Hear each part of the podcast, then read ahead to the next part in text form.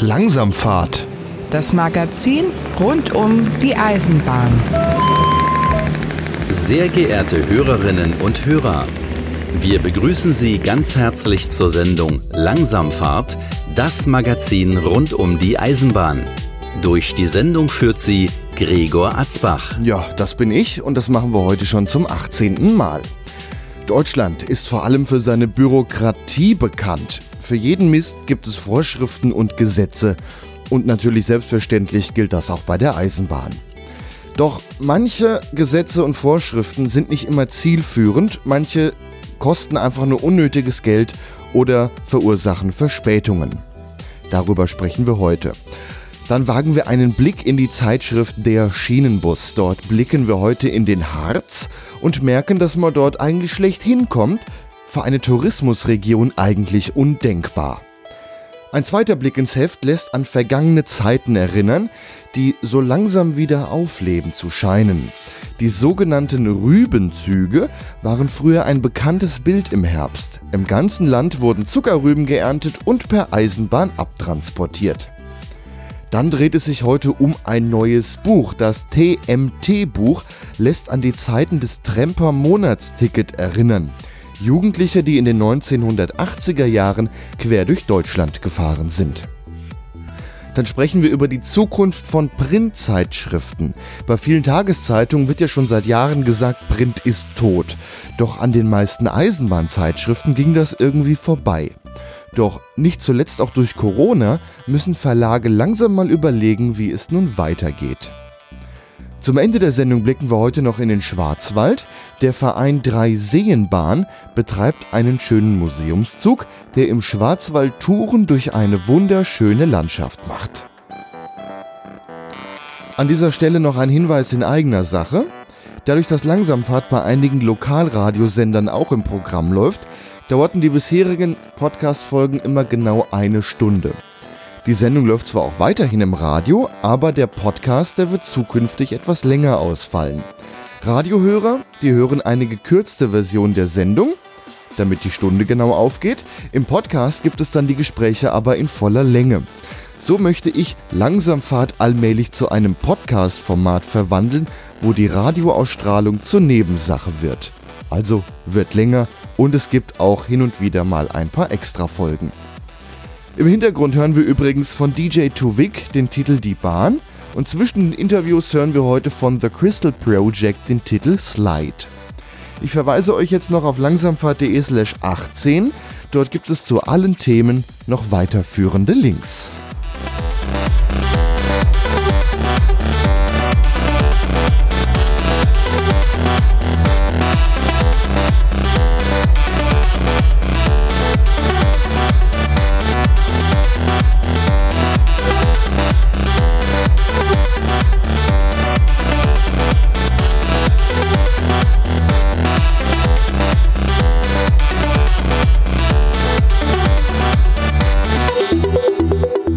Die Bayerische Eisenbahngesellschaft, also eine Institution vom Land Bayern, die den öffentlichen Personennahverkehr ausschreibt, hat in Zusammenarbeit mit der Zeitschrift Eisenbahnrevue International einen Artikel veröffentlicht, in dem es um Vorschriften bei der Eisenbahn geht, die nicht unbedingt zielführend sind. Einige davon verursachen Kosten, andere machen nur Verspätung. Einiges davon könnte man vermeiden, wenn man die Vorschriften etwas anpassen würde. Der ganze Artikel erschien in der Zeitschrift Eisenbahnrevue International, aber auf der Webseite der Bayerischen Eisenbahngesellschaft gibt es eine Ergänzung zum Artikel, der diverse Beispiele nennt, bei welchen Vorschriften es nur Geld kostet oder diese nur Verspätung bringen. Diese Ergänzung geht über mehrere Seiten. Ich habe den Artikel mal verlinkt auf langsamfahrt.de slash 18, da findet ihr das PDF mit dieser Ergänzung. Und mit diesem Ergänzungsartikel wollen wir uns jetzt auch beschäftigen und fragen mal nach, um welche Vorschriften es denn dabei so geht.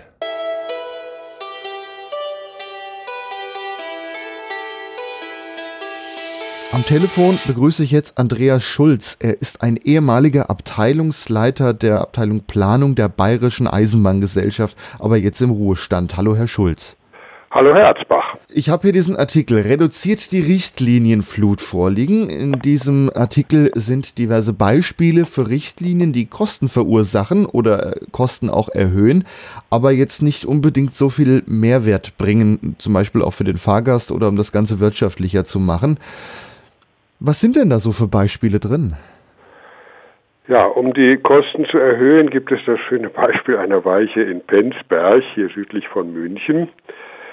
Äh, Benzberg ist ein Haltepunkt, also normalerweise nur ein einfaches Gleis und ein Bahnsteig. Und es gibt jetzt eine Regelung, eine neue, dass an Haltepunkten keine Züge wenden dürfen. Das ist nur an Bahnhöfen gestattet. Und eine Richtlinie sagt, ein Bahnhof muss mindestens eine Weiche haben. Vorher hat man in Benzberg eine Weiche eingebaut, die nie gebraucht wird, nur um diese Richtlinie zu erfüllen. Das klingt natürlich nach typisch deutscher Bürokratie. Aber äh, von solchen Beispielen gibt es in Ihrem Artikel noch mehr. Ja, also ein weiteres äh, Thema ist, dass äh, insbesondere auch die Pünktlichkeit äh, durch zusätzliche Richtlinien sich erheblich verschlechtert hat. Also ein ganz typisches Beispiel ist, dass neue Triebwagen jetzt eine sogenannte Knautschzone haben müssen, äh, die dazu führt, dass bei Aufprall bis 35 Stundenkilometer dass äh, der Innenraum des Fahrzeuges äh, nicht zerstört wird. Äh, und diese Richtlinie führt dazu, dass die Fahrzeuge erheblich schwerer werden, damit langsamer, mehr Energie verbrauchen und die Sicherheit, die man dadurch gewinnt, ist relativ gering. Ein Beispiel ist der Unfall in Bad Aibling vor ein paar Jahren, den Sie sicher in Erinnerung haben, hatte schon diese Knautschzonen. Die Fahrzeuge hatten das, beide. Und was passiert ist, wissen Sie, also es hat praktisch nichts bewirkt. Das bewirkt nur bei ganz kleinen Geschwindigkeiten und äh, bei denen ist ohnehin äh, die Gefahr, dass irgendwas passiert, relativ gering, weil dort ja der Lokführer meist noch die Chance hat, abzubremsen. Also ist das so ein Punkt, da bringt die Sicherheit, die das Ganze jetzt mehr bringt, also Knautschzone bringt ja in gewissermaßen auch weitere Sicherheit dazu, äh, im Vergleich zu den Kosten nicht viel mehr. Genau. Da man ohnehin äh, bei Eisenbahnen so Massen hat, die dann, wenn dann, aufeinander zurasen, dass es ohnehin nicht viel ja, Knautschzone gibt wahrscheinlich. Genau, und das führt eben nicht nur zu zusätzlichen Kosten, sondern vor allem zu zusätzlicher Unpünktlichkeit. Das hatten wir ähm, beim Regioschienentakt Augsburg, ja, wo dann die Nachfrage gestiegen ist. Jetzt brauchen wir zusätzliche Fahrzeuge. Diese zusätzlichen müssen jetzt plötzlich viel schwerer sein als die bisherigen. Ja, also müssen wir die Fahrzeiten verlängern und gleichzeitig geht die Pünktlichkeit zurück. Weil der Antrieb äh, im Vergleich zum Gewicht nicht äh, mitgewachsen genau, ist. Genau, genau. Wir brauchen also wesentlich mehr äh, Leistung und zweitens durch das höhere Gewicht wird diese Mehrleistung wieder aufgefressen. Dazu kommen weitere Dinge, die auch immer äh, die Pünktlichkeit stark beeinträchtigen. Das sind zum Beispiel neue Forderungen nach Schiebetritten. Ja, das ist eine Forderung, dass eine Tür erst aufgeben, aufgehen kann, wenn der Schiebetritt ausgefahren ist. Früher war das mal möglich, dass äh, ab einer Geschwindigkeit von fünf Stundenkilometer konnte der Schiebetritt schon ausgefahren werden. Das ist jetzt nicht mehr erlaubt. Aber da ist ja auch so der Punkt, wenn man dann doch zu langsam an den Bahnsteig ranfährt. Der Schiebetritt, der fährt ja gegen den Bahnsteig, prallt dagegen und fährt dann nochmal zwei, drei Zentimeter zurück, dass sich es nicht verkeilen kann. Wenn dann der Zug doch ein bisschen zu langsam am Ende fährt, ist ja dann auch die Gefahr, dass da was abreißt. Genau, das ist aber auch eine Richtlinie, die zum Beispiel fordert, dass er anstoßen muss. Bei früheren Fahrzeugen fuhr das nur weniger aus, da war der Spalt halt ein bisschen größer. Äh, auch solche Dinge äh, sind heute im letzten Detail geregelt und führen eben zu so grotesken Ergebnissen. Jetzt schreiben Sie außerdem in Ihrem Artikel, wenn zum Beispiel eine andere Baureihe als die eigentlich geplante Baureihe eine Zugfahrt macht, mhm. die neue Baureihe, also die jetzt ersatzweise fährt, aber schneller fahren kann als die Baureihe, die eigentlich gefahren wäre, dürfte sie die Geschwindigkeit gar nicht ausfahren, um zum Beispiel Verspätung abzubauen. Ja, auch das äh, haben wir im Allgäu äh, derzeit. Das läuft sogar noch. Dort sollen neue Pessa-Triebzüge fahren, äh, zum Beispiel zwischen Kempten und München. Und äh, die sind noch nicht da, verzögern sich, wahrscheinlich auch irgendwelche Richtlinienprobleme. Und deshalb fahren noch die älteren Neigetechnikzüge. Die Neigetechnikzüge können erstens äh, schneller fahren, die fahren 160, die Strecke ist auch so ausgebaut. Und äh, gleichzeitig können sie die Neigetechnik nutzen. Das darf man aber beides nicht verwenden, weil eine Richtlinie sagt, die Züge dürfen nur so schnell fahren, wie im Fahrplan äh, zum Jahresfahrplan angemeldet. Ja, und die Pessaras fahren eben 140 und können nicht neigen und folglich muss auch der Neigezug mit 140 und ausgeschalteter Neigetechnik fahren. Aber da könnte man die Fahrpläne so bestellen, dass beide äh, Triebfahrzeuge fahren könnten. Offensichtlich geht das nicht, denn äh, in der Praxis äh, fahren die Züge langsamer. Dann wurden die Fahrpläne halt so bestellt für ja nur die 140. Äh, was natürlich dann trotzdem, wenn dann der schnellere Zug da ist, äh, nicht viel bringen kann. Richtig. Außerdem haben Sie einige Punkte zum Thema Bahnübergänge in Ihrem Artikel geschrieben. Ja. Es gibt ja hin und wieder mal, dass ein Bahnübergang nicht richtig funktioniert. Ähm, dann muss der Lokführer den Bahnübergang sichern. Dafür gibt es mehrere Möglichkeiten. Ähm, wie geht denn das vonstatte? Ja, äh, das läuft ja in der Regel so, dass der Fahrdienstleiter auf dem Stellwerk angezeigt bekommt, äh, der Bahnübergang ist gestört. Und in diesem Falle äh, muss der Lokführer vor dem Bahnübergang halten. Äh, es muss äh, der Einschaltkontakt nochmal betätigt werden und all das, was äh, gemacht werden muss, wenn der Bahnübergang wirklich gestört ist, also die Stranke offen und das Rotlicht nicht brennt. Die Praxis zeigt aber, dass in der Regel der Bahnübergang selbst in Ordnung ist, sondern nur die Anzeige auf dem Stellwerk nicht funktioniert. Das kommt aber auch daher, dass zum Beispiel die Glühlampen in den Signalanlagen zwei Glühfäden haben. Irgendwann ist die Glühbirne altersschwach, ein Glühfaden geht kaputt. Der zweite leuchtet noch weiter zur Sicherheit, aber die Störmeldung wird schon ausgelöst, dass zum Beispiel der erste Glühfaden gerissen ist. Genau. Und auch in dem Fall, obwohl der Lokführer sieht, die Schranken sind unten, das Rotlicht ist an, die Autos halten, muss er trotzdem das ganze Prozedere machen, vom äh, gestörten Bahnübergang, dass die Schranken offen sind. Das könnte man natürlich vereinfachen, wenn dann der Zug an den Bahnübergang rankommt und er funktioniert, dass man zum Beispiel dann nicht nochmal aussteigen muss, um mit einem Schlüsselschalter den Bahnübergang genau. einzuschalten. Dann, so äh, ist es in Tschechien, der muss kurz halten, pfeift, fährt weiter. Das wäre ja auch eine Möglichkeit, wie man hier mit etwa der gleichen Sicherheit das Ganze ein bisschen beschleunigen kann. Richtig. Und das sind die meisten Fälle, wie gesagt. Also ich beobachte das immer wieder. Ich schätze, weit über 90 Prozent der Fälle ist der Bahnübergang in Ordnung und nur diese Anzeige kaputt. Was auch daran liegt, der Bahnübergang äh, ist ja signaltechnisch sicher. Das heißt, die ganze Bahnübergangstechnik ist doppelt vorhanden. Wenn einer ausfällt, dann funktioniert der andere noch. Wie Sie es ähnlich auch gerade von der Glühbirne äh, gezeigt, gesagt haben. Jetzt kommt es hin und wieder mal vor, dass es sogenannte Bahnübergangsketten gibt. Das heißt, es sind mehrere Bahnübergänge innerhalb äh, kurzer Wegstrecke hintereinander. Wenn dann der erste Bahnübergang ausfällt oder einer da drinnen, müssen alle nachfolgenden auch gesichert werden. Ja, wenn dann, weil alle Bahnübergänge, die hintereinander hängen, sind mit nur einer Glühbirne angezeigt auf dem Stellwerk. Und diese ausfällt oder dieser eine Faden ausfällt, müssen sämtliche Bahnübergänge äh, dann so gesichert werden. Ich kenne einen Fall zwischen äh, Memmingen und Leutkirch, wo dann fünf Bahnübergänge hintereinander so gesichert werden. Der Zug hat dann sofort zehn Minuten Verspätung. Kommt aber auch daher, dass manchmal die Einschaltpunkte innerhalb der Wegstrecke liegen, in der man dann anhält. Dann äh, wird ein Bahnübergang eingeschaltet, man hält aber an, weil ein anderer Bahnübergang gestört ist. Bis dahin läuft bei einem, dem weiteren Bahnübergang die Zeit ab, dass er wieder aufgeht. Das kommt natürlich auch daher, aber das könnte man rein technisch alles besser miteinander verschalten. Die Technik ist ja da. Genau. Da haben Sie recht, das ist in der Tat das groteske Folgen, die dann manchmal nur noch dazu kommen. Das liegt aber dann auch daran, dass die Technik zum Teil einfach alt ist. Ja, was aber nicht unbedingt heißt, dass sie schlecht ist, sondern was hier das Problem ist, ist vor allem auch sind die Richtlinien. Ja, aber gerade mit den überschneidenden Einschaltstrecken, äh, das könnte man natürlich anders anschließen, dass äh, ein Bahnübergang gesichert werden kann, man dafür länger braucht und der nächste nicht gleich wieder aufgeht. Richtig, also sicher ist technisch auch noch das eine oder andere möglich.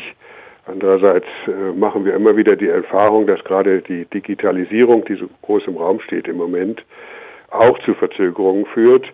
Äh, wenn man zum Beispiel äh, bei einem klassischen Zug eine Sicherung kaputt ist, dann wird die Sicherung wieder eingelegt, der Zug fährt weiter. Heute muss immer erst ein Computer dann hochlaufen. Das dauert wesentlich länger. Das stimmt natürlich. Die Digitalisierung hat auch ihre Nachteile. Computer hochfahren dauert länger wie nur Sicherung wieder rein. Genau. Also gerade bei Fahrzeugstörungen ist das äh, evident. Äh, und äh, ein Werkstattmitarbeiter hat mir mal gesagt, er findet äh, diese alten Fahrzeuge, der letzte war der, der Neigetechnik VT 612, der noch keine Digitalisierung innen drin hat, äh, wesentlich äh, zuverlässiger in dieser Hinsicht ist. Er hat dann andere Probleme mit der Neigetechnik gehabt, aber nicht diese Probleme, die die heutigen Fahrzeuge äh, die mit äh, Computern vollgestopft sind, haben. Da kommt es ja dann auch häufiger mal vor, dass der komplette Zug heruntergefahren werden muss, dann zehn Minuten gewartet werden, bis sich alle Kondensatoren entladen haben und dann der Zug wieder hochgefahren werden muss, was dann aber diverse Sicherheitstests, wie zum Beispiel eine Bremsprobe, neu voraussetzt. Da kann man eine halbe Stunde bei draufgehen. Genau. Also ich habe gesagt, gelesen jetzt, da habe ich selbst keine Erfahrung, aber in der Zeitung stand es, dass äh, die DB eine äh, neue Lok nicht abgenommen hat, weil die nach einer Störung eine Stunde braucht, bis die äh, Computer alle wieder hochgefahren sind. Genau, das ist der Intercity 2, also dieser doppelstöckige IC. Richtig, ja. Äh, der äh, hat diese etwas zu langen Zeiten. Genau. Also das ist natürlich schon wirklich heftig. Bei anderen Triebzügen ist es durchaus weniger. Aber es dauert trotzdem und der Fahrgast, der leidet drunter. Richtig, ja. Wenn ich so an die äh, Lokomotiven aus der Vorkriegszeit, die ich aus meiner Jugend noch kenne, äh, denke, wo man sofort den Fehler gefunden hat äh, und äh, nach kurzer Zeit weitergefahren ist, das ist heute kein Vergleich. Da hat es aber auch mal geholfen, mal vors Relais zu hauen. Richtig, da gab es einen Hammer, da wurde dann das Relais wieder abgeschlagen und man fuhr weiter. Äh, oder auch eine Sicherung wurde einfach wieder reingelegt und konnte weiterfahren. Sie schreiben außerdem in Ihrem Artikel, dass planmäßige Sperrfahrten mittlerweile untersagt sind. Dafür sollten wir erstmal erklären, was Sperrfahrten sind. Ja, eine Sperrfahrt, man kann ja eine Bahnstrecke äh, sperren, genauso wie man eine Straße sperren kann, kann dann aber auf einem Stück trotzdem äh, ausnahmsweise äh, fahren. Das wurde insbesondere gemacht, äh, wenn hinter einem Hauptbahnhof oder hinter einem Bahnhof noch ein Haltepunkt ist äh, wo man kurz hinfahren muss und äh, nicht die ganze Strecke befährt. Ja, zum Beispiel Markt Oberdorf oder auch in Krumbach ist kurz hinter dem Bahnhof noch ein weiterer Haltepunkt am Schulzentrum. Die Schüge sind halt noch diese paar hundert Meter weitergefahren und dann wieder zurück. Und dazu hat man die Strecke gesperrt und ist dann quasi als Rangierfahrt dahin gefahren. Das ist jetzt nicht mehr erlaubt. Jetzt muss die gesamte Strecke bis zum nächsten Bahnhof frei sein, bis äh, der Zug dieses kurze Stück fahren darf. Bisher war das nicht erforderlich. Und da das gerade bei Strecken ist, die signaltechnisch äh, nur in einem geringen Standard ausgerüstet sind, was normalerweise auch reicht, äh, führt das dazu, dass äh, dann Fahrpläne verschlechtert werden müssen oder äh, eben auch Verspätungen eintreten, weil der Zug erst dann zum Schulzentrum fahren kann, wenn der vorausfahrende Zug kilometerweit äh, weiter hinten äh, im nächsten Bahnhof angekommen ist. Natürlich werden auch hier wieder so Tricksereien, wie wir bauen dann noch ein Signal hin und bauen eine Weiche ein, dass es formal wieder ein Bahnhof ist. Äh, dann kann man das Ganze wieder ein bisschen vereinfachen, kostet genau. aber wieder viel Geld. Richtig. Man kann das technisch alles lösen, das wird dann nur hundsteuer, was überhaupt nicht äh, notwendig ist, zumal es kein einziger Unfall bekannt ist, äh, der durch diese Sperrfahrten entstanden ist die, die Sperrfahrten sind ja auch Zugfahrten, das sollte man vielleicht nochmal dazu erklären. Also mhm. normalerweise geht eine Zugfahrt immer von einem Bahnhof bis zum nächsten. Au außer es liegt was dazwischen, wie in diesem Fall, dann wird das Gleis gesperrt. Der Zug fährt bis zu diesem Punkt, wo was zu tun ist, in dem Fall ein Bahnsteig, damit mhm. die Schüler da ein- und aussteigen können und fährt dann auf demselben Gleis wieder zurück. Genau. Normalerweise hätte er weiter bis in den nächsten Bahnhof fahren müssen mhm. und meinetwegen von da aus wieder zurück. Mhm. Das ist eine Sache, die das einfach ein bisschen abkürzt. Man kann allerdings auch nicht so schnell fahren. Das Ganze ist dann limitiert auf 50 km/h, aber je nach Nebenstrecke ist das dann trotzdem nicht genau, das ein paar hundert Meter in der Regel. Also es handelt sich nicht um lange Strecken. Da wäre das sicher nicht angebracht, aber in den Fällen, also zwei haben wir hier in Südbayern, äh, da ist es ganz kurz nur. Da habe ich noch ein Beispiel aus Hessen für. Zwischen Korbach und Frankenberg wurde 2015 eine Bahnstrecke reaktiviert ja. und einige Jahre vorher schon der Haltepunkt Korbach Süd. Und Korbach ah, endete ja. die Strecke mhm. und da hat man eben gesagt, na kurz, diese, diese zwei, drei Kilometer, die sind jetzt halt offiziell noch Bahnhof, wir stellen da noch ein Signal hin und dann war Korbach Süd eben ein weiterer Bahnhofsteil. Ich glaube, mittlerweile hat man es dann, ich weiß gar nicht, wie der aktuelle Stand ist. Kann sein, dass es wieder zurückgebaut wurde. Mhm, mh. Die Strecke ist ja reaktiviert und die Züge fahren sowieso noch weiter. Das wäre natürlich auch noch eine Möglichkeit, das da zu machen. Kostet zwar auch wieder ein bisschen Geld, eine Vorschrift wäre da einfacher, mhm. aber genau darum ging es ja in Ihrem Artikel. Richtig. Ja, was haben wir noch? Gruppenausfahrsignale sind bei Personenzugfahrten nicht mehr zugelassen. Ah, ja. ähm, das muss man auch erstmal erklären. Also jedes Gleis, aus dem ein Zug ausfahren kann, braucht ein Signal. Mhm. Es Gibt aber Bahnhöfe, gerade äh, mit älterer Stellwerkstechnik, die zum Teil auch 100 Jahre alt ist, da hat man damals schon überlegt, wie kann man ein bisschen Kosten einsparen und hat sogenannte Gruppenausfahrsignale aufgestellt. Also ein Signal, was für mehrere Gleise gilt und dann gibt es noch die entsprechenden Zustimmungen, um aus dem eigentlichen Gleis zum Gruppenausfahrsignal vorzufahren, mittels Rangiersignale beziehungsweise mit mündlicher Zustimmung. Funktioniert auch alles, sofern die Person auf dem Stellwerk alles richtig macht. Auch da kann es natürlich zu Fehlern kommen. Aber das kann es in vielen anderen Punkten auch. Und das ist jetzt nicht mehr zugelassen. Jetzt braucht jedes Gleis ein eigenes Ausfahrsignal. Richtig, ja. Das ist also besonders grotesk jetzt in Schongau hier. Äh, da gibt es, ich weiß gar nicht wie viele, ganz Reihe Ausfahrsignal, äh, äh, Gleise, aus denen man Richtung Landsberg fahren kann und äh, für die steht nur ein Signal da. Und dann ist der Fahrdienstleiter da und äh, der muss dann das Abfahrsignal, also diese grüne Kelle, ZP9 wie es heißt, dem Lokführer zeigen und dann darf er fahren. Also das geregelt, wenn das Signal auf grün steht, darf er noch nicht fahren, sondern das muss zusätzlich äh, der Fall sein. Und äh, ja, das ist jetzt äh, nur noch bei Altanlagen erlaubt, wenn ein Zug auf der Strecke ist. Das ist bei Schongau-Landsberg bisher der Fall. Da fährt, glaube ich, zweimal am Tag ein Güterzug hin und her. Und jetzt kam der Wunsch äh, der Gemeinde, dass man hier auch, ähnlich wie jetzt Ihr Beispiel Kurbach, noch anderthalb Kilometer weiterfährt zum Krankenhaus mit den Personenzügen, zusätzlich zu dem Güterzug. Ja, und jetzt hieß es plötzlich, das ist nicht erlaubt mehr für solche Züge.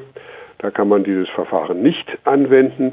Es muss ein neues elektronisches Stellwerk gebaut werden, Kostenpunkt 17 Millionen Euro, wenn ich recht im Kopf habe. Äh, obwohl alles da ist, um auch ohne diese Investition diese Fahrten durchzuführen und auch hier äh, keine Fälle bekannt sind, wo es irgendwelche Unfälle oder Sicherheitsprobleme gegeben hat. Aber auch da kann man noch dazu sagen, der Plan ist ja eigentlich, diese alte Stellwerkstechnik irgendwann mal abzulösen durch was Moderneres. Da ist ja dann auch nochmal der Punkt Personal einsparen, spart dann auch wieder Geld, wenn das Ganze von irgendeiner Betriebszentrale ferngesteuert wird und gleich mit mehreren Bahnhöfen. Ja. Genau, grundsätzlich soll das irgendwann kommen, aber gerade in Schongau ist das nicht in Planung. Ist auch gesagt worden, in den nächsten Jahren steht das nicht an, weil die alte Technik noch gut funktioniert äh, ist nur ein Fahrdienstleiter da, ist also auch personell relativ billig und äh, das will man nicht. Und deshalb muss jetzt, äh, wenn wir diesen Haltepunkt bauen wollen, muss äh, der Freistaat oder aus anderen Quellen dann diese 17 Millionen finanziert werden, damit man den Haltepunkt bauen kann. Ja, dann bedanke ich mich bei Ihnen, Andreas Schulz von der Bayerischen Eisenbahngesellschaft. Sie sind mittlerweile in Rente, haben äh, lange die Abteilung Planung geleitet und haben diesen Fachartikel geschrieben, wie durch ähm, eine Richtlinienflut diverse Kosten entstehen. Den Artikel verlinken wir auch nochmal, langsamfahrt.de. Ähm, da stehen noch einige weitere Beispiele drin. Ist auf jeden Fall interessant zu lesen. Ja, vielen Dank, Herr Atzbach, und einen schönen Tag noch.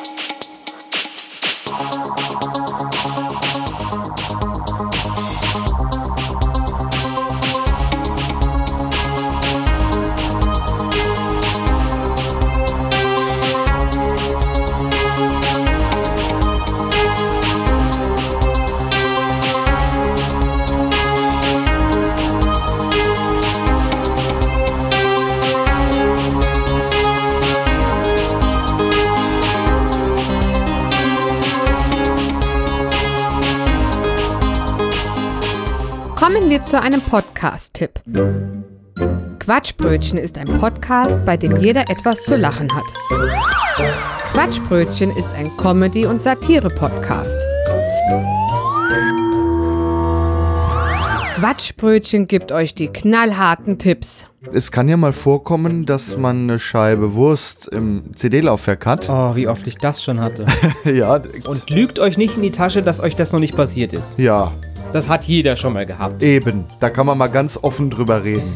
Wie man es wieder rauskriegt, ich habe hier ein Tutorial-Video ge gefunden. Quatschbrötchen berichtet über das Wichtigste aus der Politik. Wenn Sie am, am Hauptbahnhof in München in 10 Minuten in Ruhe ein Bier trinken möchten, in, Sie fahren in 10 Minuten mit der U-Bahn zum Hofbräuhaus in München. Sie starten quasi, Sie starten am Hauptbahnhof, ne, nein, äh, Sie, Sie, Sie öffnen quasi am Hauptbahnhof in München, da öffnen Sie Ihr Bier. Quatschbrötchen führt die seriösesten Interviews. Wie sieht denn Ihre Lösung aus, den Grillspaß zu erhalten, aber dabei auch an die Umwelt zu denken? Ja, wir gehen einmal bei unserer Lösung davon aus, dass das Böse für die Umwelt die Holzkohle ist. Also versuchen wir auf diese zu verzichten. Wir haben es geschafft, mit äh, Buchen- und Fichtenholz zu grillen. Ähm, damit das besser brennt, haben wir das Holz vorher mit Diesel eingesprüht. Nach äh, ein wenig Einwirkzeit äh, kann das Holz äh, super äh, anzünden, kann man das dann. Um den Grillspaß, äh, verzeihen, den Spaß am Feuer zu erhöhen, kann man dann immer mal wieder Diesel ins Feuer gießen. Das Umweltbundesamt hat geraten, nicht mehr mit Holzkohle zu grillen. Wir raten an dieser Stelle nicht auf das Umweltbundesamt zu hören. Quatschbrötchen stellt Startups vor mit deren innovativen Geschäftsideen. Also die Kühe fressen den Grünkohl und das daraus entstehende Methangas infolge des Verdauungsprozesses wird dann abgesaugt und das treibt eine Turbine an. Daraus machen wir dann den Strom. Ach ja, das ist ja schon eine interessante Idee, die Biomasse zu verheizen, um daraus Strom zu machen. Moment mal, äh, wie äh, verheizen? Das geht auch? Naja, äh, da lässt sich ja die Anlage bestimmt noch optimieren. Ja, wenn das aber nicht verheizt wird, wie funktioniert denn dann die Anlage? Ja, nee, nee, also die Kühe, die stehen vor kleinen Windrädern. Und mit dem Luftzug, den dann so ein Kuhpups erzeugt, werden die kleinen Windräder angetrieben. Also so dachte ich, dass das funktioniert. Naja, da hängen wie beim Fahrrad dann jedenfalls kleine Dynamos dran, also Generatoren. Und daraus, äh, das macht dann Strom. Und manchmal muss es auch einfach nur Quatsch sein, wie der Name schon sagt. Quatschbrötchen. So, dann wollen wir jetzt das Gummihuhn mal auf den Auspuff.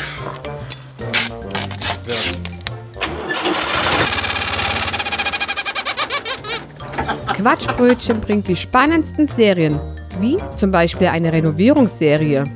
Bei Ihnen sieht es aus wie bei Hempels unterm Sofa? Kein Problem. Denn Winnie Titler renoviert.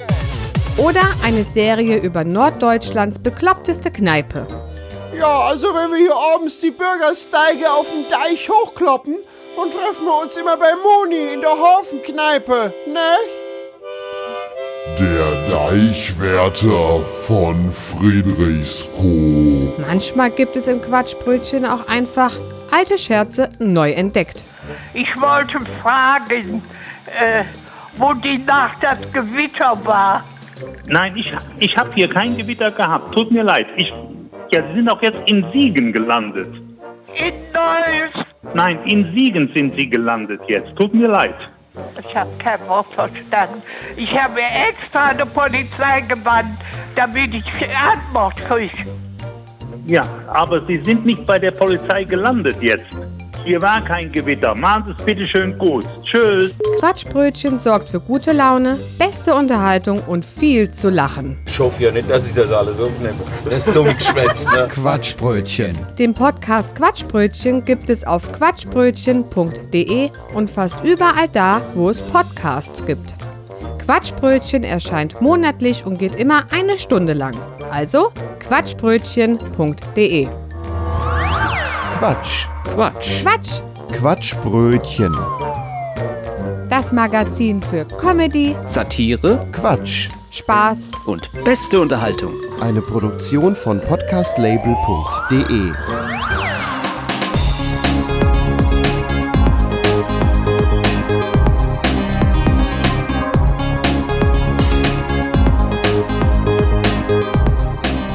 Ein regelmäßiger Gast in Langsamfahrt ist Michael Frömming. Er ist Chefredakteur der Zeitschrift Der Schienenbus.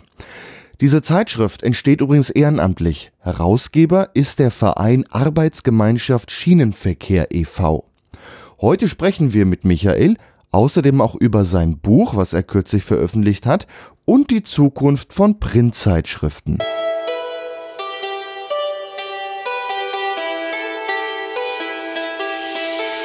Telefon begrüße ich jetzt Michael Frömming, Chefredakteur der Fachzeitschrift Der Schienenbus. Hallo Michael. Hallo Gregor. Heute reden wir recht viel. Wir haben heute einige Themen rausgesucht, aber bevor wir über dein Buch und über die Zukunft von Printzeitschriften reden, schauen wir erstmal, was in eurem neuen Heft Der Schienenbus so los ist. Da habt ihr heute einige Themen. Äh, unter anderem geht es um den Deutschlandtakt. Darüber haben wir hier vor einer Weile schon mal berichtet. Aber der Deutschlandtakt, der ist noch nicht so ganz ausgereift. Zumindest fehlt da noch was in puncto Tourismus. Ja, wir haben mal am Beispiel der Touristikregion Harz, das ist immer eine sehr interessante touristische Zieldestination, so heißt das ja, mit rund 10 Millionen Übernachtungen pro Jahr. Das haben wir uns mal angeschaut und ähm, da gibt es auch eine Initiative vor Ort, die immer wieder gefordert hat, äh, dass man sich den Fernverkehr der Bahn anguckt. Und wir stellen fest, es gibt überhaupt gar keinen Fernverkehr in den Harz, weder aus dem Osten noch in den Westen. Man kann dort eigentlich oder man kann nur mit Regionaltriebzügen dorthin fahren. Und wenn man sich beispielsweise in Werningerode mal umschaut an den Hotels, also vor Corona natürlich, dann sieht man Reisebusse überwiegend aus Berlin oder auch aus Nordrhein-Westfalen, Mönchengladbach, Köln und ich weiß nicht woher, aber an dem Bahnsteig in Werningerode, da sieht man Reisende mit großen Koffern schon eher selten. Und das ist ja fragwürdig, warum das so ist. Das hat zu tun mit dem Deutschlandtakt. Man hat das alles wunderbar vertaktet, mindestens im Stundentakt. Aber für den Fernverkehr ist kein Platz mehr und es gibt auch offensichtlich niemanden, der das so richtig antreibt, das Thema. Ist das vielleicht so eine Region, die mit der Bahn gar nicht mehr so viel zu tun hat? ist eigentlich auch schwer vorstellbar. Harz äh, und Bahn, da fällt mir ja auch sofort die Schmalspurbahn der, der Harzer Touristikbahn da ein. Ganz genau, das ist ja auch ähm, nicht ohne äh, Grund ein Publikumsmagnet zum Brocken hoch. Äh, da sind die Touristen massenhaft im Sommer unterwegs. Ähm, viele von denen kommen allerdings mit dem Pkw äh, nach Werningerode oder kommen aus Nordhausen, weil entweder die Anschlüsse auch gar nicht so richtig gut sind oder eben äh, es auch nicht attraktiv ist, von weiter her mit seinem ganzen Gepäck zum Urlaub fahren in den Harz zum Übernachten zu fahren. Das ist eine eher rein touristisch orientierte Eisenbahn. Das ist auch gut so.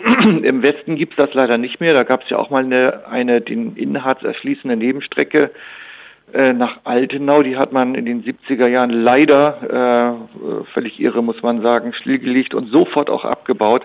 Das wäre sozusagen das Westpendant heute, ein richtiger äh, Magnet, um auch Leute ranzukriegen. Äh, uns geht es aber auch in diesem Artikel darum zu beleuchten, nicht nur den Touristikverkehr innerhalb der Region. Da gibt es im Übrigen jetzt auch eine touristische Kurkarte, die Hartix-Karte, wo der Regionalbusverkehr umsonst genutzt werden kann, wenn man übernachtet aber eben man kommt nicht ran an die Region. Und das ist das Problem, was jetzt auch in der Region immer mehr Leute äh, artikulieren. Da gibt es eine Arbeitsgruppe, äh, die nennt sich Ein Harz, bestehend aus Politikern, Landkreisvertretungen, äh, Bürgermeistern und Initiativen und die haben das Thema jetzt mal auf die Agenda gesetzt. Jetzt ist es so, da fehlt häufig die Oberleitung auch im Harz. Ich war da auch schon mal mit dem Zug und ich erinnere mich, nach Nordhausen zu kommen, das war noch ganz gut. Wir sind dann mit der Harzer Schmalspurbahn da irgendwo in Quedlinburg gestrandet und äh, ja, da fuhr dann nicht sehr viel und da wieder wegzukommen war ein ziemliches Abenteuer, da fielen dann nur noch Züge aus. Ähm, dann mangelt es an Oberleitung. Ist das ein großes Problem oder gibt es da Alternativen? Ja, das ist erstmal ein Problem, dass man das jahrelang nicht forciert hat, die Oberleitung zu bauen. Das ist jetzt ein Thema. Das wird aber noch Jahre dauern, bis man mal die Strippe gezogen hat. Und für durchgehende Verkehre, da wären ja so Achsen, äh, sagen wir mal, aus dem Ruhrgebiet oder aus Norddeutschland äh, oder eben auch aus dem Rhein-Main-Gebiet Richtung äh, Goslar, Bad Harzburg und weiter über Werningerode äh, bis nach äh, Halle denkbar. Da müsste man natürlich dann äh, von elektrischer Traktion auf Dieseltraktion umspannen. Das ist in der Tat aufwendig, aber es ist ja nun mal nicht so, dass es das in Deutschland nicht gäbe. Wer von weit her äh, nach Westerland fährt, da spätestens in Itzehoe auch Schluss mit dem Fahrrad. Dann wird umgespannt. Auf der Mitte-Deutschland-Achse ist das äh, der Fall und auch nach Oberstdorf.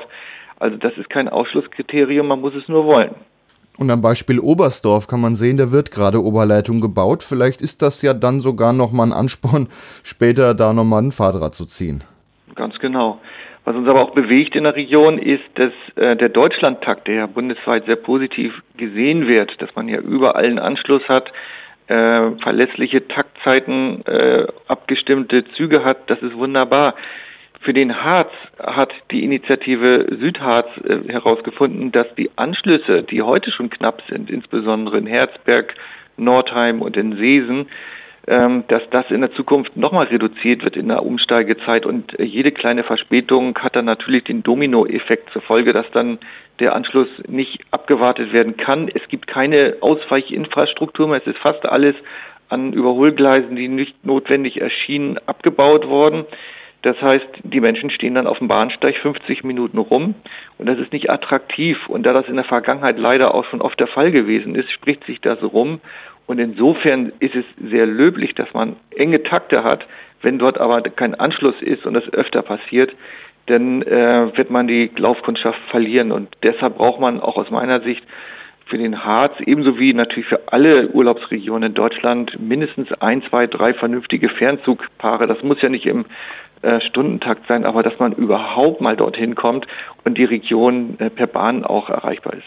Ja, vielleicht vormittags einer und nachmittags einer, dann kann man sich schon irgendwie darauf einstellen und kann dann entsprechend seine Reisekette planen, dass man dann mit dem Zug dahin kommt. Das ist, in, das ist wünschenswert. Ich verstehe, dass es in der Produktion sehr teuer ist. Und man hat gar keine Fahrplantrassen mehr für einen Fernzug, weil, wie gesagt, durch den engen, äh, guten Regionaltakt äh, und es gibt keine Infrastruktur an Überholgleisen mehr, ist das hier nur noch möglich, wenn man in der einen oder anderen Lage einen Regionalzug rausnimmt. Da kann man aber sich mal in Nordwesten, in Niedersachsen umgucken.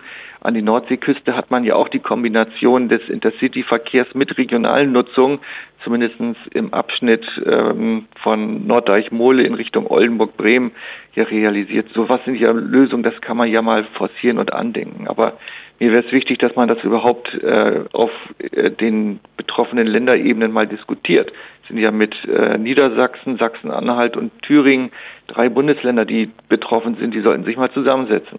Und wir reden ja jetzt, wie gesagt, nicht vom Stundentakt, sondern von vielleicht mal zwei, drei Verbindungen am Tag. Genau. Für den Anfang. Das kann man ja dann immer noch steigern, wenn es gut funktioniert. Richtig. So, wir schauen mal weiter in den Norden. Und da gibt es etwas, ein Phänomen, das gab es früher sehr häufig, vor allem so Spätsommer, Herbst, die sogenannten Rübenzüge. Das waren Güterzüge hinten mit äh, offenen Wagen, die dann voller Zuckerrüben waren. Ist ein Bild, was man in Rheinland-Pfalz früher sehr viel gesehen hat, aber ist fast ausgestorben. Das ist in ganz Deutschland über 25 Jahre lang ganz aus dem Bild gewesen. Es gab es nicht.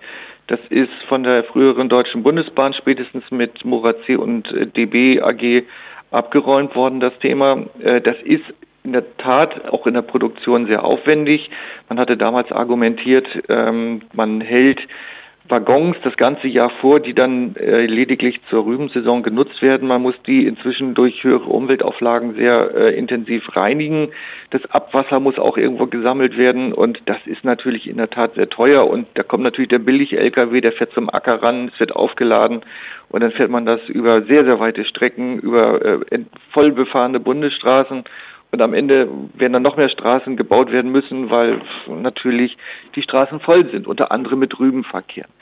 Da ist aber so ein bisschen der Umweltgedanke jetzt auch äh, in dem Bereich angekommen und es gibt äh, sowohl in Rheinland-Pfalz im Bereich äh, Alzey schon seit längerer Zeit ein schönes Modellprojekt, wo Rüben wieder verladen werden. Und zwar nicht in diese offenen Waggons, die du besprochen hast, sondern das geht jetzt in Containern. Und das ist auch ein bisschen eine andere Logistik. Und man testet das jetzt gerade auch in Schleswig-Holstein aus. In Jübig, das ist schon fast an der dänischen Grenze, gibt es noch eine Ladestraße. Dort werden auch in äh, moderne Wagen jetzt Rüben verladen. Das geht auch alles ein bisschen flinker mit neuer Technik.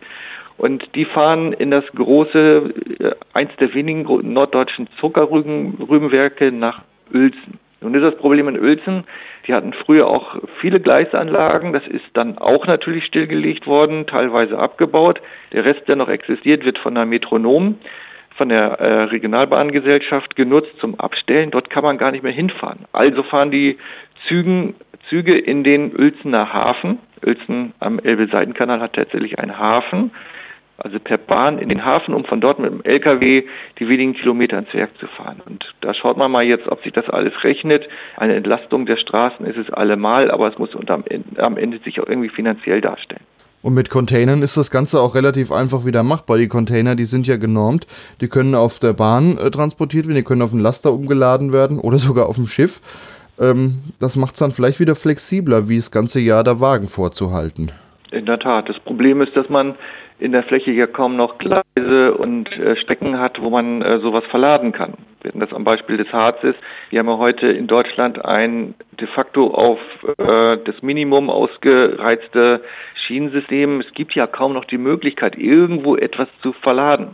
Und wenn man eine Ladestraße wieder aufmachen möchte, hat man natürlich gleich auch eine Bürgerinitiative, die das gar nicht gut findet, dass man im Sinne der Verkehrswende auch Güter auf die äh, Schiene wieder verlagern möchte. Schauen wir zum Schluss noch nach Bayern und zwar in die Nähe von Passau oder nach Passau. Äh, bekannt für drei Flüsse, ist eine sehr schöne Stadt und da gehen auch einige Eisenbahnstrecken drauf zu. Und Passau hört man auch immer wieder mal im Zusammenhang mit Verzögerung durch Grenzkontrollen. Äh, das ist dann der Fernverkehr, der da Richtung äh, Österreich weggeht. Aber in Passau gibt es auch eine Nebenbahn, die Granitbahn. Wer mal durch Passau gelaufen ist, der hat vielleicht gesehen, an dem Flussufer läuft so eine Bahnstrecke entlang. Und um die geht's. Da fährt wieder was. Ja, Passau hat ja, man muss sagen, zwei reizvolle Nebenstrecken. Die eine ist ja auch die Ilztalbahn von Passau nach Freyung, wo hier seit Jahren intensiver Touristikverkehr läuft und versucht wird, das auch im normalen Verkehr zu überführen. Traumhafte Ecke. Im Schatten davon liegt die Granitbahn, ebenso traumhaft und das ist auch betrieblich ganz reizvoll, weil man fährt mit dem Zug erstmal äh, fast aus dem Hauptbahnhof raus äh, über die Donau und muss dann sogar noch eine Spitzkehre machen, um dann in Richtung äh, Wegscheid sich auf den Weg zu machen. Das war jahrelang stillgelegt und da hat jetzt eine sehr umtriebige ähm, Bürgerinitiative einen Betrieb wieder aufgenommen. Darüber berichten wir. Und da ist ja auch vor kurzem ein Schienenbus wieder lang gefahren. Da ist ja äh, der Schienenbusverein in Passau, den wir ja auch schon mal vorgestellt haben vor einiger Zeit. Äh, die sind jetzt auch schon da lang gefahren. Äh, da kann man dann die Region wieder touristisch erleben. Ganz genau. Und ähm, zum einen hat man einen Schienenbus auf der Strecke schon erleben dürfen. Man ist auch mit einer Köf unterwegs gewesen und jetzt Anfang September war sogar ein neuer Nahverkehrstriebwagen der Firma Agilis unterwegs ähm, also da ist jetzt wieder richtig was zu beobachten und da wollen wir mal die Daumen drücken, dass das auch im nächsten Jahr richtig gut losgeht, weil äh, ich habe schon von dem einen oder anderen gehört, mit der Ilstalbahn und jetzt zusätzlich mit der Granitbahn ist Passau ja wirklich ein tolles Reiseziel und ohnehin die Stadt ist ja auch sehr reizvoll. Auf jeden Fall. Dann kann man da jetzt Ähnliches erleben wie auf der Ilstalbahn. Da fährt ja auch hin und wieder der Agilis-Triebwagen oder der Schienenbus. Richtig. Kommen wir zu einem ganz anderen Thema. Du hast ein Buch geschrieben beziehungsweise wenn ich das so richtig sehe, ist es sogar dein zweites Buch schon. Das Buch heißt das TMT-Buch. Ja. Richtig. Was hat es denn damit auf sich? Ich muss ja mal gestehen, dass vielleicht der ein oder andere Zuhörer jüngeren Alters mit dem Begriff TMT gar nichts mehr anfangen kann. Ich auch schon nicht mehr. Ich bin 91 geboren. Ja, da war das nämlich schon fast zu Ende. Das ist kein Sprengstoff, sondern das ist äh, das Tremper Monatsticket, also mit M. Und das Tremper Monatsticket war in den 1980er Jahren und zu Anfang der 90er. Da bist du dann gerade auf die Welt gekommen. Bei uns damals, da waren wir dann so ein bisschen jünger, mit 14, 15, 16 Jahren, sehr, sehr beliebt. Das war ein Ticket, das gab es für rund 200 D-Mark. Äh, man konnte in ganz Westdeutschland für einen Monat äh, unterwegs sein. Und das war sozusagen der Türöffner, äh, um von zu Hause mal loszukommen, um dann durch die große Welt zu fahren. Und darüber berichten wir in 17 Geschichten von Mitreisenden, die damals tolle Sachen erlebt haben, von denen ähm, heute nicht mehr viel zu, zu sehen ist. Äh, alte, längst ausgemusterte Baureihen, denen wir hinterher gefahren sind und auch Bahnstrecken, wo man unterwegs gewesen sind, äh, die heute schon längst nicht mehr existieren. Also kann man sagen, ist ein Bildband, der eine Zeitreise durch die 80er Jahre geht. Ja, es ist ein Bildband, aber es ist auch äh, ein, ein äh, sind Reisegeschichten.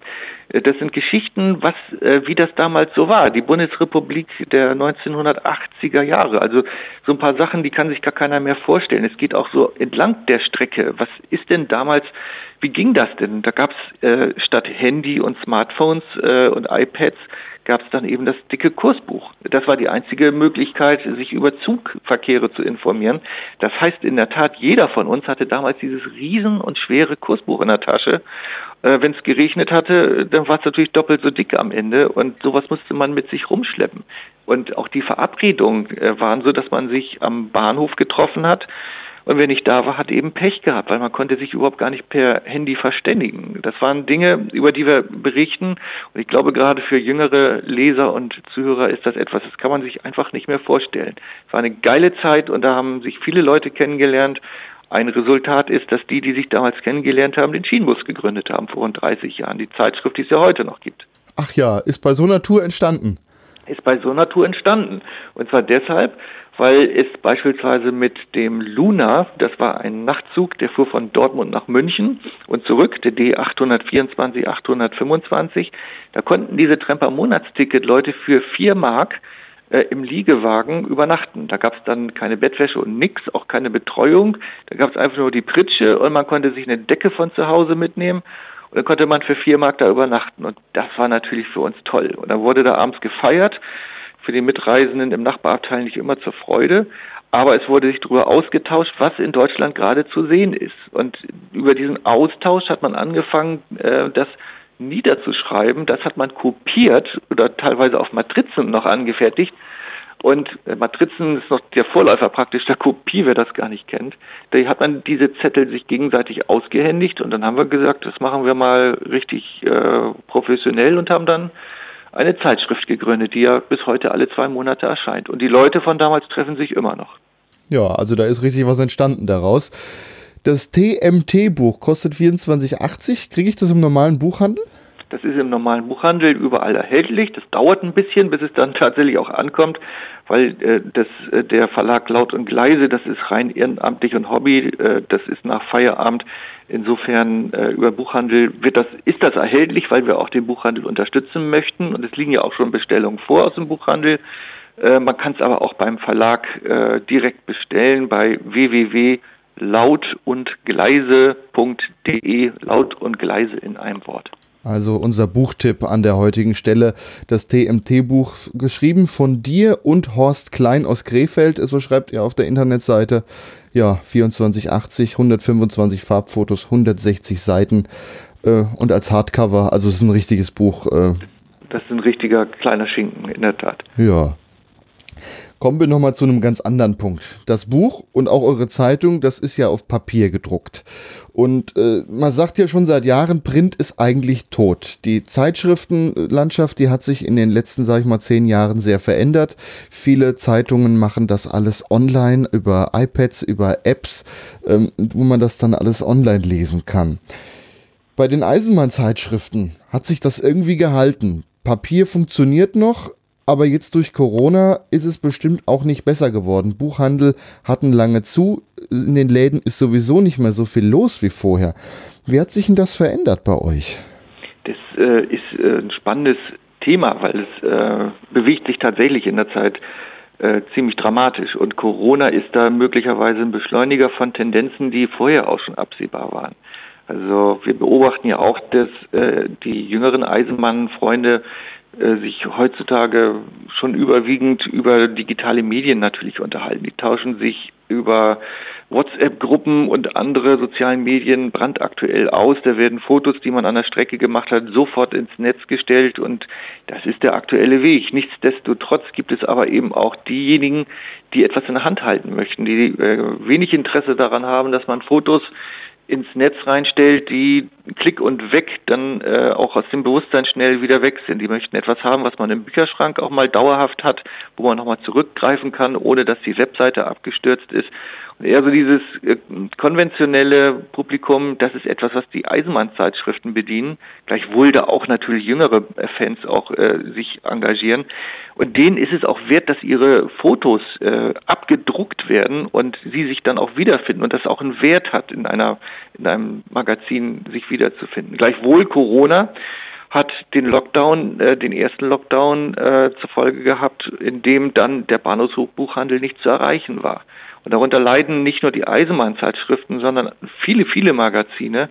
Was nicht verkauft wird, äh, liegt dann rum und äh, wir müssen natürlich auch gucken, wie wir das Geld verdienen. Und man beobachtet schon auf dem Markt, dass der ein oder andere überlegt, kann das so weitergehen. Ich kann sagen, für den Schienenbus, wir haben uns gerade zusammengesetzt, es wird so weitergehen. Äh, wir brauchen natürlich auch dauerhaft Leser und Abonnenten, damit äh, so dieses, damit die Printmagazine existieren können. Aber es ist eine ernste Situation und ich glaube, da kann ich auch für andere sprechen. Da muss man genau hingucken, wie das weitergeht. Wäre denn vielleicht auch für euch die Möglichkeit, dass ihr zusätzlich auch eine Online-Variante anbietet, weil Print kostet, euer Heft ist anders gedruckt wie, wie andere Zeitschriften, weil manchen Bü manche Bücher sind schlechter gedruckt wie das. Das ist halbwegs ordentlich eingebunden. Also es ist ja fast ein Buch, ein kleines. Ähm, da gäbe es ja da auch die Möglichkeit, da etwas Geld einzusparen an der Menge.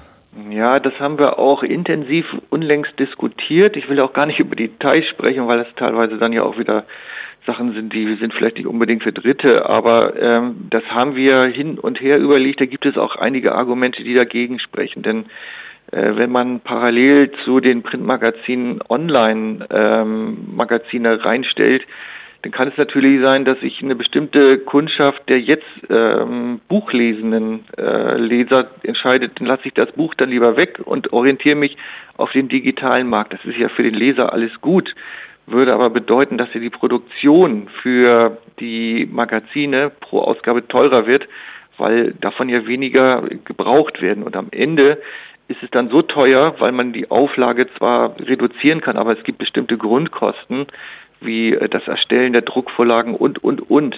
Da gibt es Wechselwirkungen, die uns dazu bewogen haben, dass wir das zumindest erstmal nicht machen, aber das ist für die Zukunft nicht äh, dauerhaft ausgeschlossen. Jetzt ist ja noch die Möglichkeit, dass Werbung in Zeitschriften noch ein bisschen Geld reinbringt. Andere Zeitschriften, da ist äh, einiges mehr an Werbung drin. Bei euch habe ich jahrelang so gut wie gar keine gesehen. Im, im letzten Heft ist mal eine Anzeige drin. Ähm, ist da auch die Idee da, das vielleicht an der Stelle ein bisschen zu erhöhen?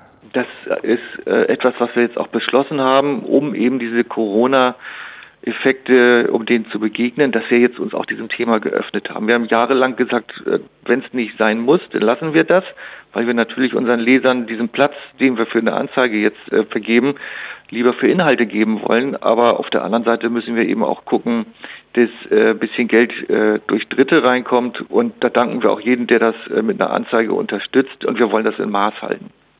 Was natürlich auch noch eine Idee wäre, so eine Art Soli-Abo, dass man freiwillig ein bisschen mehr zahlt wird zwar nicht die Menge an äh, Abonnenten dann umbuchen auf das andere Abo, aber der ein oder andere Euro könnte da schon noch mit reinkommen. Wäre vielleicht für die Zukunft nochmal eine Idee. Wir haben jetzt uns äh, ein ganzes Wochenende im Team zusammengesetzt und viele andere Varianten auch durchdiskutiert. Wir haben jetzt erstmal beschlossen, und das bleibt und klappt auch, dass der Schienenbus so äh, im Printmagazin weiter existiert, wie die Kundschaft ihn auch verlässlich kennt. Wer jetzt drüber nachdenkt, die Zeitschrift überhaupt äh, sich zu besorgen, was ist denn euch lieber? Geht in Buchhandel, kauft die da oder abonniert sie bei euch? Da in dem Fall muss man deutlich sagen, ist das Abo für uns attraktiver, weil der Bahnhofsbuchhandel natürlich auch noch finanziell beteiligt wird am Abverkauf. Äh, da haben wir ein hohes Verständnis für den Bahnhofsbuchhandel, aber in erster Linie geht es im Moment auch erstmal darum, dass die finanzielle Basis der Printmagazine auch gesichert wird und da ist das Abo natürlich die bessere Variante. Und das kommt dann auch für die Kundschaft direkt nach Hause, ist im Übrigen auch für die Kundschaft günstiger. Was passiert denn mit den Heften, die da im Buchhandel liegen bleiben und nicht gekauft werden? Die gehen ins Altpapier. Das ist ja auch so Frage des Umweltschutzes. Das ist auch bei Tageszeitungen und allen anderen Magazinen. Am Ende des Tages landet das äh, im, im Altpapier, leider. Werden vernichtet, aber ihr kriegt kein Geld für. Genau. Ja. Also man produziert, wie alle, das ist auf dem Zeitschriftenmarkt ganz üblich, auch bei Tageszeitungen, da wird immer mehr produziert, weil es kann ja auch sein, dass tagesaktuell gerade bei Tageszeitungen äh, mehr abgerufen wird und dann ist es äh, interessanter für Verlage, dass man da mehr produziert, dass er am Ende auch wenn das nicht alles abgerufen wird, was übrig bleibt, das ist der leider unschöne, äh, vielleicht auch so unter Umweltgesichtspunkten nicht so toller Effekt. Ja, ist leider auch eine ziemliche Verschwendung, aber es ist auch schwierig, das anders zu lösen. So ist leider der Zeitschriftenmarkt grundsätzlich aufgebaut, ja. das ist schon immer so. Ist keine Kritik an euch, das ist, ist ja allgemein so. Ist aber auch mal gut drüber zu reden, damit man das auch weiß, weil äh, das ist etwas, was ja jeden Tag wirklich unglaublich viel Müll auch produziert, gar keine Frage. Gerade im Tageszeitungsbereich. Ja, ist auf jeden Fall schön zu hören, dass es weitergeht, auch als Print und vor allen Dingen in der hochwertigen Qualität. Also wenn man das Heft mal in der Hand hat und vergleicht mit anderen Zeitschriften, merkt man schon, das Papier ist hochwertiger, der Einband ist hochwertiger, es, es, es fasst sich einfach schöner an. Ja, danke fürs Lob. Wir machen weiter. Ja, und vielleicht ist ja dann mal die eine oder andere Anzeige drin, aber selbst da kann man ja gucken, dass die dann entsprechend vielleicht sogar den Lesern auch einen Mehrwert bieten. Genau. Wir machen keine Werbung für eine Wäscherei oder ähnliches Fachfremdes. Ja, muss schon irgendwie passen. Ganz genau. Ja, also vielleicht daher hingehend auch ein kleiner Mehrwert. Ja, Michael, dann danke ich dir, dass ich du dir die Zeit dir. genommen hattest. Wunderbar. Dankeschön. Und wünsche euch trotz Corona alles Gute, dass eure Zeitschrift immer schön weitergeht. Und dass deine Sendung gut gehört wird. Vielen Dank. Podcast boomen seit Corona. Perfekt. dann mach's gut. Du auch. Tschüss, Gregor.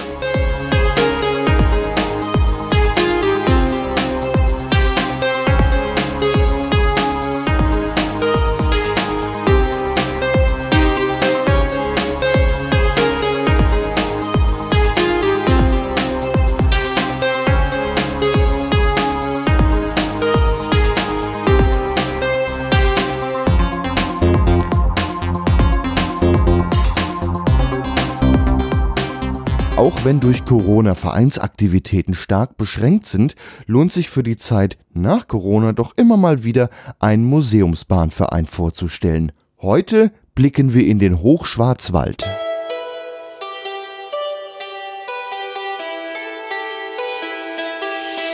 Am Telefon ist jetzt Jens Reichelt, geschäftsführender Gesellschafter der Dreiseenbahn. Hallo, Herr Reichelt. Hallo, Herr Arzbach. Schönen guten Morgen. Sie ähm, betreiben eine Museumsbahn, beziehungsweise betreiben Sie einen Museumszug auf der Bahnstrecke zwischen Titisee und Seebruck. Ähm, Sie sagten mir vorher schon, der fährt mittlerweile relativ häufig und ist gerne genutzt. Ja. ja. Was kann man sich unter dem denn vorstellen? ja, also die Dreiseenbahn, also zunächst mal der Name ist ja vielleicht vielen nicht so ganz geläufig. Äh, das ist der, der volksmundliche Name sozusagen der Strecke von Titisee nach Seebruck. Und äh, ja, der eine See ist schon im Namen des Ausgangspunktes, nämlich der Titisee. Der zweite ist der kleine Windfellweiher mitten im Wald und dann hat man den größten Schwarzwaldsee, nämlich den Schluchsee. Und weil die Strecke eben halt an den drei Seen entlang führt, äh, hat sie ihr sozusagen auch den Namen gegeben. Und äh, ja, da auf dieser Strecke fahren unsere Dampfzüge inzwischen an etwa roundabout 35 Betriebstagen von Frühjahr über Sommer in den frühen Herbst hinein und eben halt auch im Winter zwischen Weihnachten und Neujahr. Ihr seid jetzt aber nicht die Einzigen, die auf der Strecke fahren. Wenn ich das richtig sehe, ist da auch noch ganz normaler Regionalverkehr drauf. Richtig, ganz genau, ja. Äh, die Strecke ist äh, modernisiert worden in den letzten Jahren. Aktuell ist jetzt noch gerade Bauphase für ein neues Stellwerksystem zwischen Titisee und Seebruck. Und äh, dann ist erstmal die gesamte Infrastruktur auch komplett erneuert seitens der Deutschen Bahn. Die Strecke gehört der Deutschen Bahn. Dort fahren Regionalbahnen im Stundentakt. Also man kann auch den Bahnhof sehr, Seebruck sehr gut mit öffentlichen Verkehrsmitteln erreichen. Und dazwischen rein schieben wir dann unsere Museumszüge. Und die werden bespannt wahrscheinlich mit Dampflok? Ja, die sind im Regelfall mit der Dampflok bespannt, ganz genau. Corona-bedingt sind wir dieses Jahr mit einer historischen E-Lok gefahren. Aber jetzt im Winter werden wir wieder mit Dampf unterwegs sein. Ja, und da wechselt ihr dann hin und her, je nachdem wahrscheinlich, wie Waldbrandgefahr gerade aussieht äh, und die Dampflok nicht darf. Ja, das hatten wir noch nicht das Problem, weil dadurch, dass wir trotz relativ trockener Sommer die letzten Jahre leider Gottes, äh, aber wir liegen sehr hoch und dadurch kommt immer mal wieder so ein Hitzegewitter letzten Endes und äh, dadurch sind wir im Gebirge noch etwas, äh, ich sag mal, davor gefeit, äh, bis zur Waldbrandstufe 5 zu kommen. Deswegen, wie gesagt, fahren wir im Normalfall äh, mit Dampf, aber die Loks wechseln, weil wir keine eigene Dampflok haben, sondern da bei befreundeten Vereinen und Institutionen letzten Endes Lokomotiven mieten. Insofern gibt es da auch immer ein bisschen Abwechslung, dass unterschiedliche Loks bei uns zu erleben sind, was es ja dann auch ganz spannend macht. Aber die Wagen, die hinten dranhängen, die gehören euch und die sind immer die gleichen. Richtig, ganz genau. Und die Wagen, die wir hinten dran haben, also der Zug ist ein komplett authentischer Zug aus Fahrzeugen, die früher auf dieser Strecke tatsächlich gefahren sind. Das sind zum einen äh, vier sogenannte Donnerbüchsen, also das sind im Prinzip die Standard-Personenwagen aus der Reichsbahn-Ära Ende der 20er Jahre gebaut und wir präsentieren die Wagen im Zustand der 50er Jahre. äh, komplett originalgetreu, authentisch, so wie sie damals dann aussahen. Und dann ist noch ein vierachsiger Eilzugwagen dabei, also quasi eine Zuggattung höher als der Personenzug, der als Ergänzungswagen quasi im Personenzug mit dabei ist. Und auch der Wagen ist aus der Reichsbahn-Ära Baujahr 41 und präsentiert sich dann auch im Zustand äh, der jungen Bundesbahn der 50er Jahre. Und es wird noch ergänzt um einen Güterwagen. Die fahren ja selten in Personenzügen mit. Bei uns ist es aber der Fall, weil es auch früher eben genau dieser Wagen oft in Personenzügen auf dieser Strecke mitgefahren ist. Es ist nämlich der weiße Bierkühlwagen der Badischen Staatsbrauerei Rothaus, weil die in Seebruck früher das Bier verladen haben. Ja, und das macht sich ja dann auch noch gut, gekühltes Bier dabei zu haben. Absolut. Wie häufig fährt denn euer Museumszug? Ja, das sind im Normalfall so um die ähm, 35 Betriebstage. Das ist natürlich jetzt durch Corona bedingt, ist natürlich die Frühlingssaison ausgefallen und auch die Sommersaison ein bisschen kürzer geworden. Dann waren jetzt die im Moment gerade die Bauarbeiten für das Stellwerk. Insofern ist es da auch ein bisschen klein, ein bisschen dünner ausgefallen. Aber äh, letzten Endes äh, ist es so, dass äh, wir um die 35 Betriebstage haben. Und das nächste, was ansteht, ist der Winterdampf. Und da fahren wir zwischen 28.12. und 1.1. Und äh, die Fahrpreise, die liegen für eine Familie hin und zurück bei 39 Euro und für eine Erwachsene hin und zurück bei 18 Euro und für Kinder hin und zurück bei 10 Euro. Und ja, reservieren kann man Plätze ab 10 Personen, also ab Gruppen, Gruppengröße sozusagen kann man bei uns reservieren. Und äh, ja, speziell wenn dann Schnee liegt zu, den, zu der Jahreszeit nach zwischen Weihnachten und Neujahr, ist es halt bei uns schon wirklich äh, ja, wunderschön. Liegt denn häufig Schnee im Winter? Also auch mittlerweile noch? Ja, also wir haben schon im Winter äh, nicht selten, also der letzte Winter war jetzt eher schwach, aber wir hatten den Winter davor, hatten wir über den Winter immer Schnee äh, und dann auch nicht selten bis zu einem halben Meter, der bei uns liegt. Das ist die höchste Strecke im Streckennetz der Deutschen Bahn, also wir sind auch Deutschlands höchste Museumsbahn. Äh, und Seebruck liegt auf 953 Meter über dem Meer, also das ist schon ziemlich hoch. Und ähm, über den Jahreswechsel ist es immer so ein bisschen Glückssache. Wir hatten Schnee über den Jahreswechsel, wir hatten auch schon einen halben Meter Schnee über den Jahreswechsel, aber meistens ist es tendenziell so, dass äh, um Weihnachten rum es nochmal so ein bisschen wärmer wird und erst Anfang Januar dann der richtige feste Schnee kommt, der dann auch äh, über längere Zeit im Hochschwarzwald liegen bleibt. Jetzt schreibt ihr auf eurer Internetseite, diese Strecke zwischen Titisee und Seebruck war die erste, die im Funkleitbetrieb als Versuch eingeführt wurde. Ähm, da soll jetzt ja demnächst auch ein neues Stellwerk kommen. Äh, das ist ja dann auch so ein Stück Geschichte oder technische Geschichte, die dann verloren geht. Ja, die ist schon verloren. Also die Technik ist schon ausgebaut und abgebaut. Und wir haben, als wir jetzt die E-Lok im Sommer da hatten und die ging jetzt dann äh, Ende August bzw. Anfang September zurück nach Stuttgart, wo wir sie hergeholt hatten. Und der letzte Zug, der überhaupt im Funkleitbetrieb fuhr, äh, den sind wir gefahren. Und insofern haben wir da nochmal äh, ja, stilvoll von diesem äh, System und von diesem Verfahren Abschied genommen. Ja, und damit geht jetzt auch eine Ära zu Ende. Man hat das damals, es war ein Pilotprojekt, um Nebenstrecken wirtschaftlicher zu gestalten. Und da hat man diese Betriebsform als Pilotprojekt der seinerzeitigen Bundesbahndirektion Karlsruhe eingeführt. Also Funkleitbetrieb, Funkleitbetrieb muss man sich so vorstellen, an der Strecke stehen keine Signale. Man kriegt mündlich den, die Fahrerlaubnis bis in den nächsten Bahnhof. Halt alles über Funk, wird natürlich auch aufgezeichnet, dass wenn, im wenn ein Unfall passiert ist, man sich die Mitschnitte anhören kann. Und die Weichen, schreibt er auch, waren Rückfallweichen. Das muss man sich so ein bisschen so vorstellen wie auf der Modellbahn. Wenn man die Weiche falsch rum befährt, das geht ja auch ohne Probleme. Da gibt es auch richtige Weichen, die das können.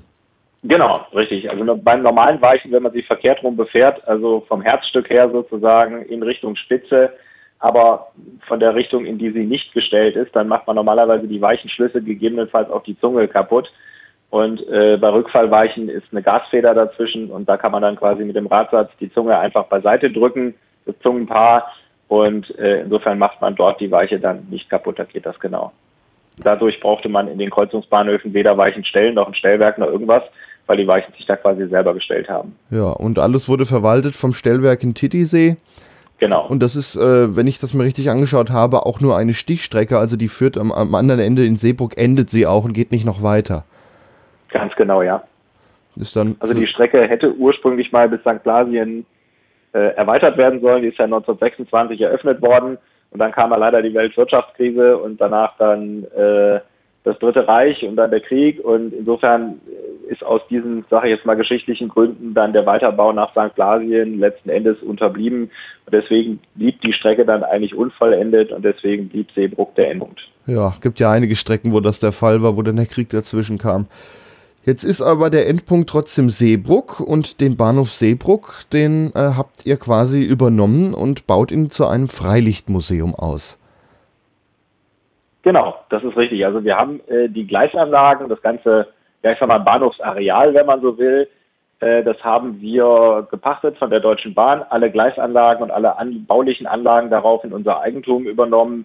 Die Gleise sind zwischenzeitlich auch äh, komplett durchsaniert und auch die Geländearbeiten schreiten, schreiten Stück für Stück voran, sodass das Ganze jetzt äh, zunehmend äh, wieder so aussieht wie in der Nachkriegszeit, also eine wirklich schöne ländliche, authentische Bahnhofsanlage und das Besondere ist einfach, dass wirklich noch alle Anlagen komplett vorhanden sind und auch das ganze Umfeld. Äh, Seebruck liegt mitten im Grünen, also da ist kein, kein Ort drumherum.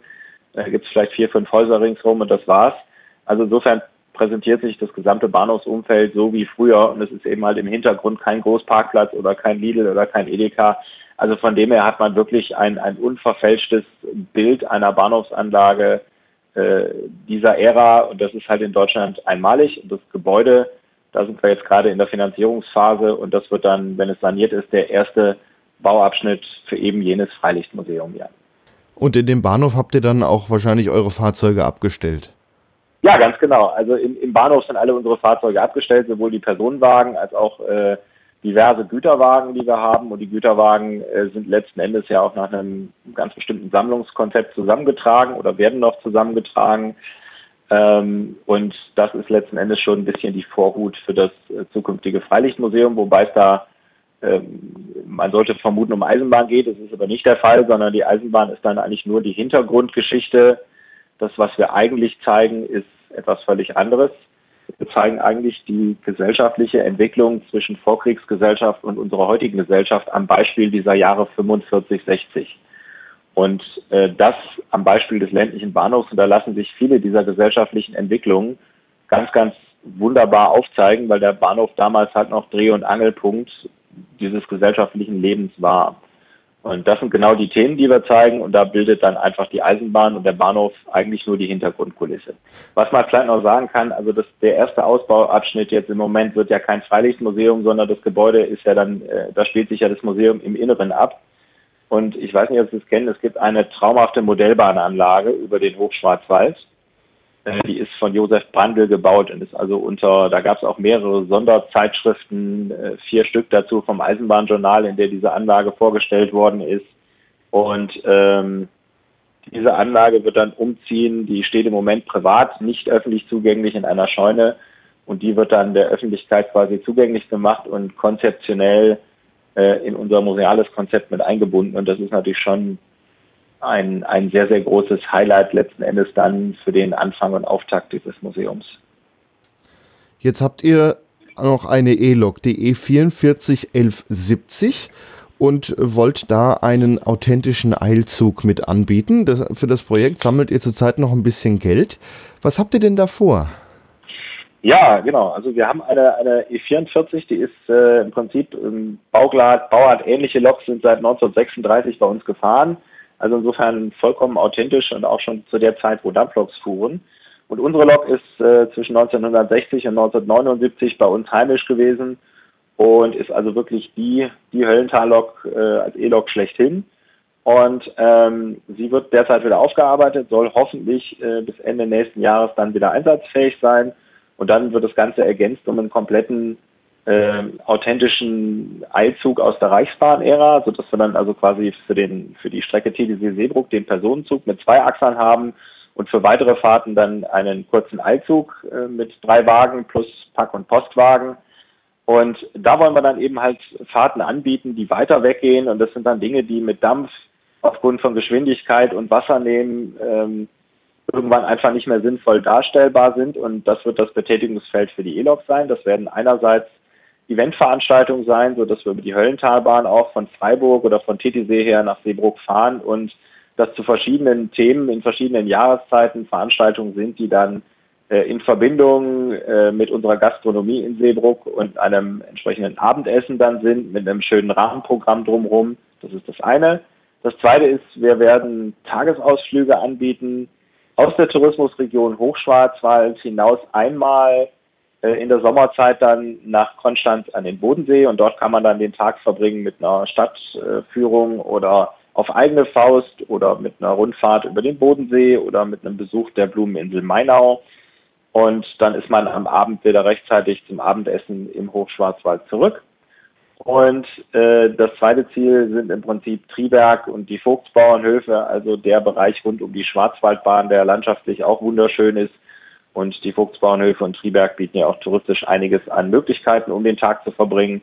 Und auch da ist man dann abends wieder zurück. Und äh, ja, ich sag mal, dass ähm, unser Starprodukt in dem Bereich wird dann eine Tagesrundreise sein von Seebruck über Titisee und Freiburg, also drei Seenbahnen, Höllentalbahn, dann die Rheintalbahn nach Offenburg, dann der, der, das Kernstück der Schwarzwaldbahn, also von Offenburg nach Donaueschingen und dann von Donaueschingen über Titisee wieder nach Bruck, also eine Rundreise, wo man nur das kurze Stück Titisee-Seebruck zweimal befährt. Und dieser Zug, da wird dann auch zukünftig unser Speisewagen eingesetzt werden, weil man den ganzen Tag unterwegs ist. Und da geht es uns wirklich darum, sehr detailverliebt und sehr kleinteilig ähm, ja, die, die damalige Reisekultur den Stil des damaligen Reisens in all seiner Vielfalt wieder aufleben zu lassen und das eben mit diesen schönen alten Damen, nenne ich sie jetzt mal, also mit den alten Reisezugwagen ähm, aus längst vergangener Zeit und eben halt auch natürlich äh, durch traumhafte Landschaft, weil die Strecken, die ich aufgezählt habe, da jagt dann ein landschaftliches Highlight eigentlich das nächste. Ja, ist auf jeden Fall eine schöne Gegend, durch die ihr da fahren wollt. Wie sieht es denn aktuell aus mit, mit der Aufarbeitung? Ihr sammelt auf jeden Fall gerade viel Geld. Richtig, ganz genau. Also einen, äh, einen großen Teil werden wir schon selber tragen und investieren, aber äh, ein Teil ist eben halt auch geplant, dass er über Drittmittel reinkommt, über Spenden oder über Sponsoren. Wir haben da eine eigene Landingpage, wo man sich das Konzept und auch die Fahrzeuge und auch, ich sag mal, unsere Gegenleistung, wenn jemand eine Spende gibt, angucken kann. Das ist die Seite www.e44170w.de und da kann man sich komplett über das Projekt in, informieren. Und äh, es ist schon einiges an Geld zusammengekommen. Insofern sind wir bei der E-Log schon relativ weit fortgeschritten und dann kommen als nächstes dann Stück für Stück die, die Wagen dazu. Das klingt doch auf jeden Fall, äh, wenn das dann mal fertig ist, nach äh, tollen Ausflügen, die sich auf jeden Fall mal lohnen mitzumachen. Allein diese Rundfahrt durch den Schwarzwald finde ich sehr interessant. Dann danke ich Ihnen, Herr Reichelt, Geschäftsführer der Dreiseenbahn. Sehr gern geschehen.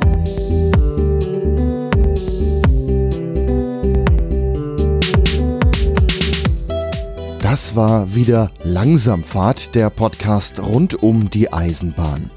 Wenn euch der Podcast gefallen hat, abonniert ihn, dann verpasst ihr auf jeden Fall keine Ausgabe mehr. Wenn ihr mich unterstützen wollt, empfehlt den Podcast gerne weiter, lasst eine Bewertung oder ein paar Sternchen in den Podcast-Portalen da. Das hilft auf jeden Fall anderen, auf Langsamfahrt aufmerksam zu werden. Langsamfahrt entsteht übrigens ehrenamtlich. Wenn ihr meine Arbeit finanziell unterstützen möchtet, verweise ich euch auf langsamfahrt.de slash spenden und an dieser Stelle möchte ich mich auch mal ganz herzlich bei allen Spenderinnen und Spendern bedanken. Durch eure Zuwendungen schaffe ich es mittlerweile neun verschiedene Podcast-Formate relativ regelmäßig zu gestalten. Mein Ziel ist es allerdings, das noch weiter auszubauen und zukünftig einen Tag in der Woche fest den Podcast zu widmen. Ich mache verschiedene Podcasts. Informationen zu all meinen Formaten findet ihr übrigens auf podcastlabel.de. Ich biete Podcasts zu den Themen Satire, Comedy, Traktoren, Wandern, Fotografie oder zum Beispiel Wein an. Hört also gerne mal rein. Podcastlabel.de ist eine Übersicht über alle Produktionen, die ich zurzeit anbiete. Wenn ihr mir was da lassen wollt, langsamfahrt.de slash spenden. Vielen Dank an alle Spender, an alle regelmäßigen Spender und vor allen Dingen auch an alle Kleinstbeträge, die so reinkommen. Im Hintergrund hören wir übrigens von DJ Tuvik den Titel Die Bahn und zwischen den Interviews haben wir heute von The Crystal Project den Titel Slide gehört. Zum Schluss verweise ich euch nochmal auf langsamfahrt.de slash 18. Dort gibt es zu allen Themen noch weiterführende Links. Es verabschiedet sich Gregor Atzbach. Auf Wiederhören.